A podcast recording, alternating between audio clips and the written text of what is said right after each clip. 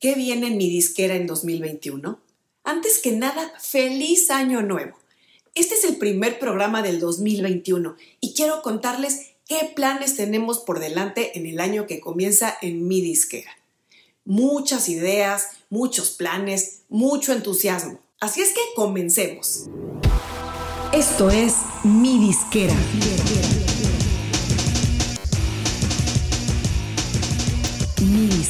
donde tu música es tu negocio.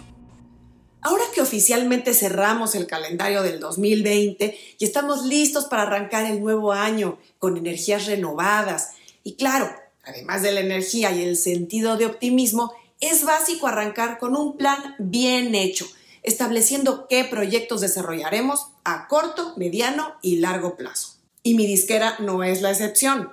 Aunque somos un proyecto muy joven, oficialmente tenemos solo cuatro meses de existencia, tenemos muchas ideas y planes en puerta. Vemos muy claro el camino de cómo los artistas, especialmente los independientes o los que se manejan como tal, tienen cada vez más recursos e información a su alcance para desarrollar y consolidar carreras exitosas. Es súper emocionante crear comunidad, intercambiar información útil, ser un hilo conductor y ser parte de una industria tan dinámica y apasionante como es la de la música.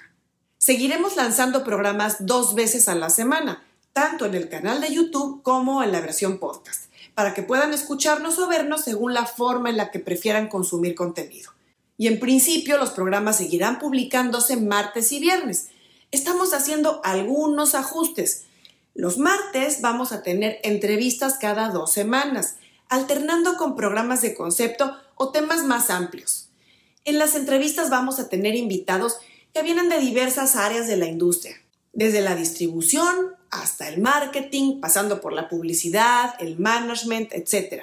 Va a ser muy interesante contar con opiniones de la gente que tiene tanta experiencia y cosas valiosas que aportarnos. Los viernes vamos a tener episodios más cortitos, enfocados en ideas concretas o alguna noticia destacada de la industria ya no vamos a tener programas de preguntas y respuestas.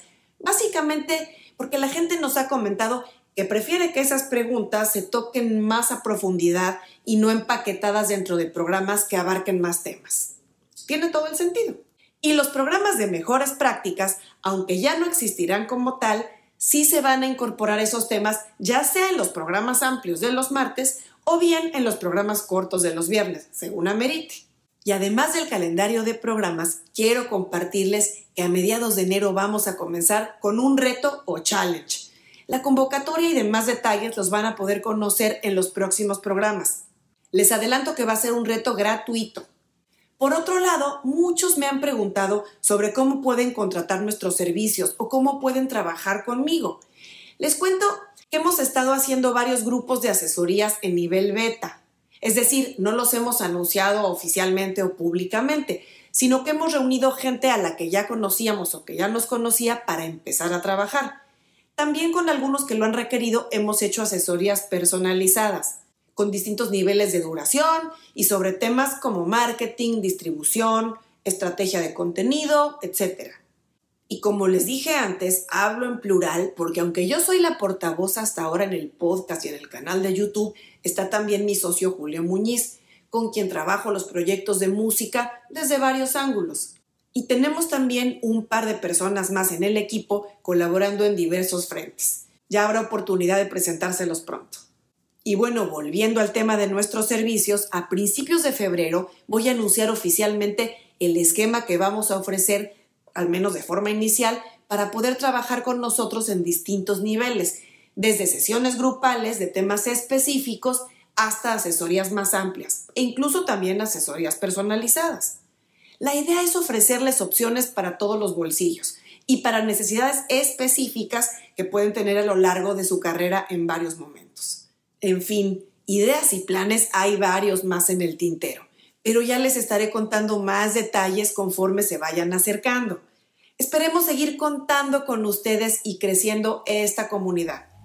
No dejen de enviarnos sus comentarios, sugerencias, preguntas, lo que sea, ya sea aquí en YouTube o a través de nuestras redes sociales. Me despido deseándoles de nuevo que tengan un gran 2021. Empiecen el año con el pie derecho y planeen en grande. y pongan manos a la obra, que es lo más importante. Hasta muy pronto.